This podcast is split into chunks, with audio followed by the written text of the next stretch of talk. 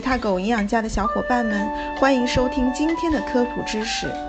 中国居民营养与慢性病状况报告的数据显示，我国糖尿病患病率为百分之九点七，也就是说，每十个中国人中就有一个得了糖尿病。可能你觉得这个几率还是有点小，下面我们来举一个例子：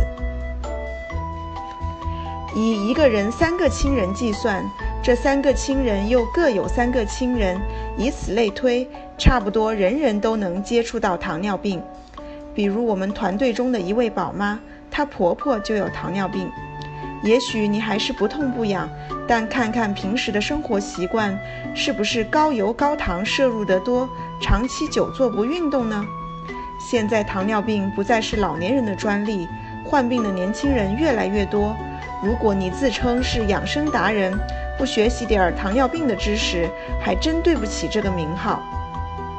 不过，糖尿病的体系相当庞大，维他狗将用两周时间来为你科普。本周讲述疾病原理，下周是饮食指南。我们才不会像其他账号一样一枪打一鸟，而是带你了解整个知识体系，还非常的轻松易懂。你学会之后，可以和医生沟通无障碍。同时还能教育身边的亲友，他们一定会对你佩服得五体投地的。接下来你将看到：一、糖尿病是怎么产生的；二、糖尿病的症状及危害；三、哪些人是高危人群。一、糖尿病是怎么产生的？专业的说法是。糖尿病是由多种病因引起的，以慢性高血糖为特征，胰岛素分泌或作用缺陷引起的代谢紊乱性疾病。一般认为，糖尿病与遗传、环境、生活习惯、饮食结构、活动方式等多种因素有关。别急着取关，我知道太专业，且听我慢慢跟大家解释其中的医学知识。首先，你需要知道几个前提知识：一。葡萄糖、糖原、血液、细胞的关系。我们都知道，碳水化合物是人体主要的能量来源，一部分经消化分解成葡萄糖，提供身体能量；一部分以糖原的形式储存在肝脏和肌肉中，以备能量短缺时随时上阵。那糖具体在我们身体内是怎么活动的呢？一般情况下，饮食中的碳水化合物和糖原们会被分解为葡萄糖，再由血液输送到全身各处来维持人体各个环节的正常运作。血液会带着葡萄糖走街串巷进入每个细胞。葡萄糖是细胞重要的能量来源，细胞一切活动需要的能量大部分都来自于葡萄糖。细胞也很会过日子。它将一部分糖消耗掉，供给日常生活。吃不完的那一部分就会变成脂肪的形式，等饿的时候吃或者胖起来。二、胰岛素的作用。那我们的身体怎么知道什么时候使用葡萄糖，什么时候使用糖原、非糖物质呢？这都取决于胰腺这个器官。胰腺主要分泌两种激素，一个是胰高血糖素，一个是胰岛素。胰高血糖素能够促进非糖物质转变成葡萄糖，胰岛素能够调节葡萄糖给细胞功能。它们一个降糖，一个升糖，作用正好相反，这样就很好的维持了我们血糖水平的稳定。而今天我们主要来讲讲胰岛素。如果把细胞比喻成小区，那么胰岛素就是给葡萄糖开门的保安。所以啊，这也进一步说明了细胞是个讲究的吃货。葡萄糖想要进入细胞，得有胰岛素帮忙开门才行。胰岛素是唯一一种能降低血糖的激素。如果糖无法进入细胞，就会滞留在血液中，血液中的糖就会超标了，这也就是糖尿病了。有人要问：人之所以得糖尿病，就是体内的胰岛素太少了吗？嗯。这是糖尿病的一种情况，但往往很多时候事情并没有这么简单。接下来我要教授更深的知识了，请做好准备。二、糖尿病的两大类型：一、一型糖尿病，童年时期就发病；有些人是因为免疫系统缺陷和遗传等因素，导致自身胰岛素分泌绝对不足或者缺乏，那么糖就不可能顺利进入细胞，血糖就会一直超标。这就是我们所说的一型糖尿病。这类人群需要终身依靠外源注射胰岛素来帮助糖进入细胞完成代谢。一型糖尿病占比相对较少，约占糖尿病患者总量的百分之五到百分之十。它有很明显的特点，就是早发，一般在儿童或者青少年时期就已经发病。二、二型糖尿病，这种在糖尿病患者人群中占比最多，病情最复杂，隐藏又比较深。造成二型糖尿病主要有三位主角：高糖素样多肽一，以下我们将简称为多肽一；胰腺中的胰岛、胰岛素受体。下面我们将一一来介绍。虽然这些名字长得很难懂，但接下来狗狗会用比喻来科普，请放心。情形一，多肽一不工作，胰腺生产胰岛素是受身体激素水平调节来安排工作的，这个激素就是多肽一，在我们的小肠里产生。如果发现血糖水平升高，则会告诉胰腺开始分泌胰岛素。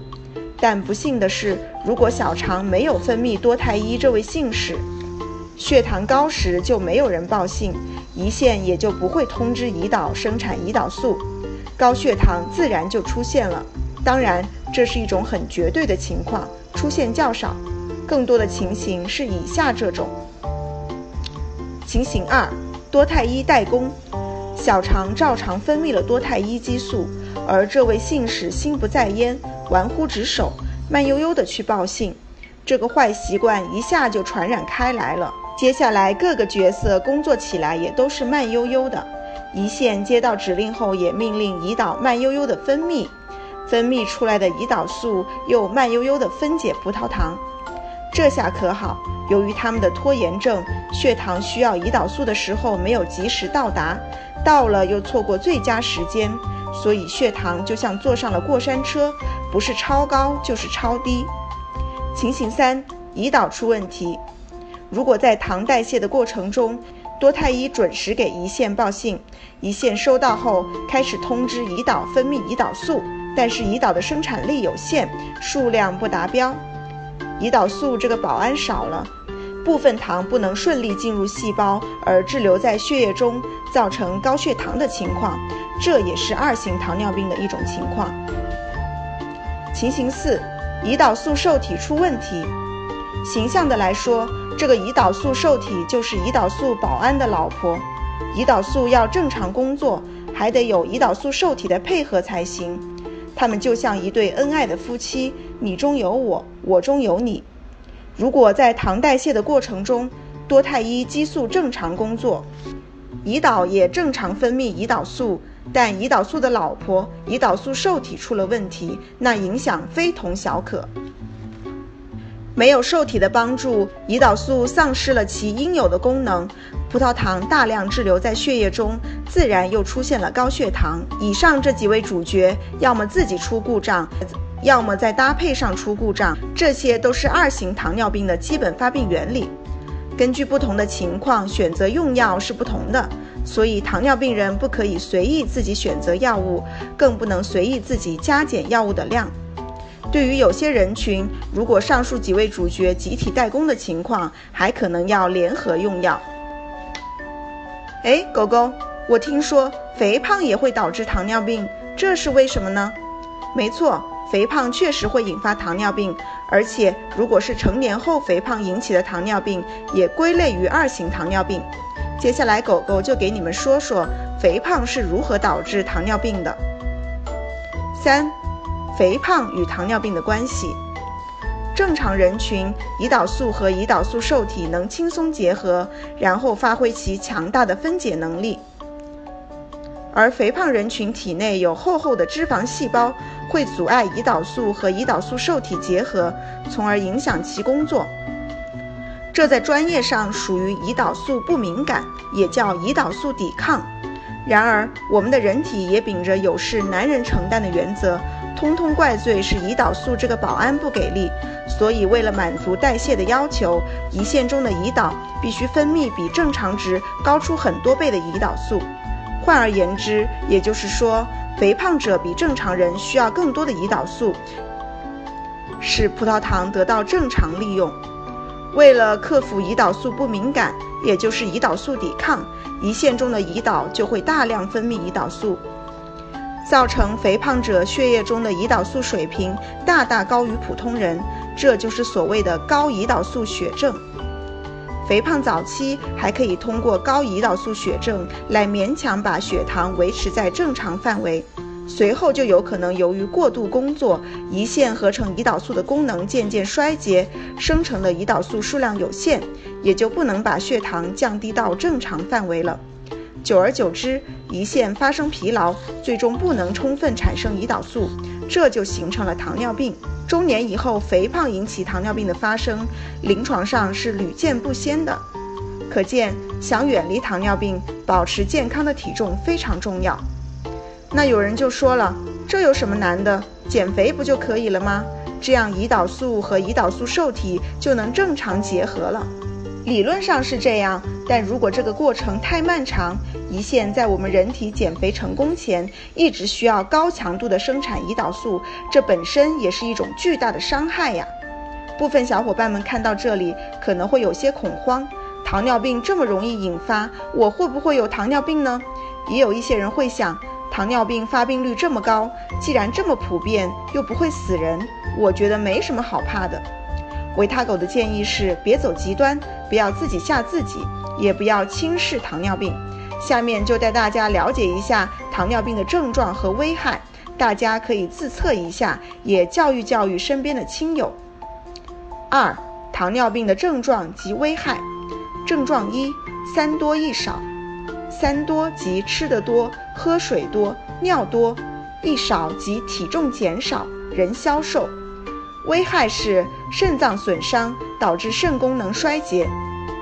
首先，我们来说说吃得多、人消瘦的原因。血液中的葡萄糖长期滞留，不能进入细胞功能，于是就容易饿，需要多吃，而细胞得不到足够的供给，营养不良，所以会消瘦。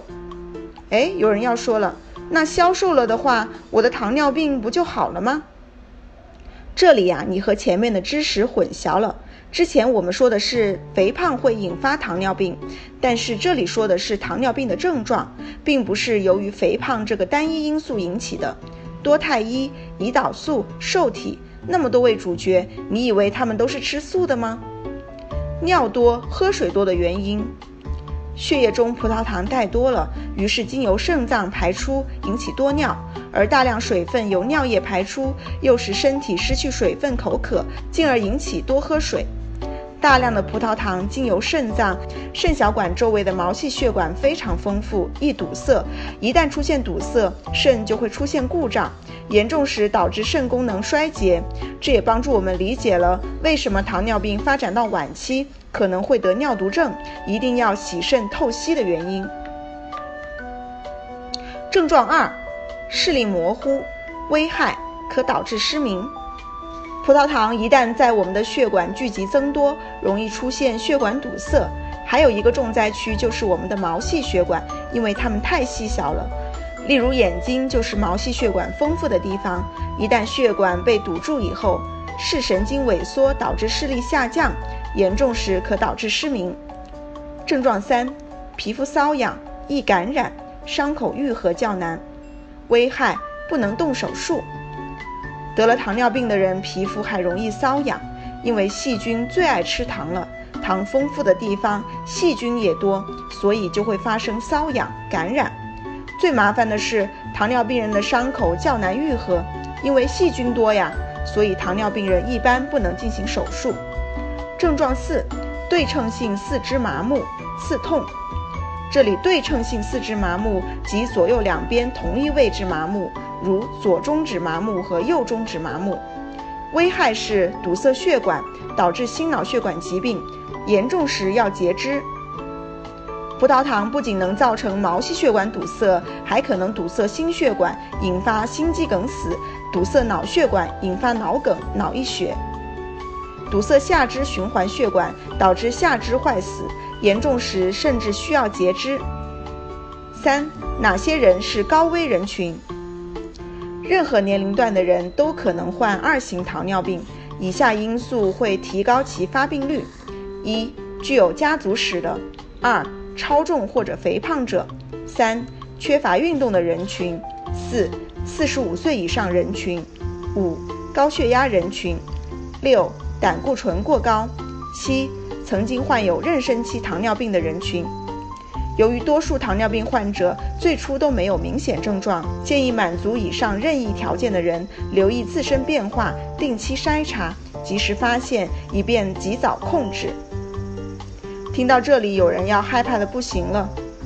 有没有预防糖尿病的方式呢？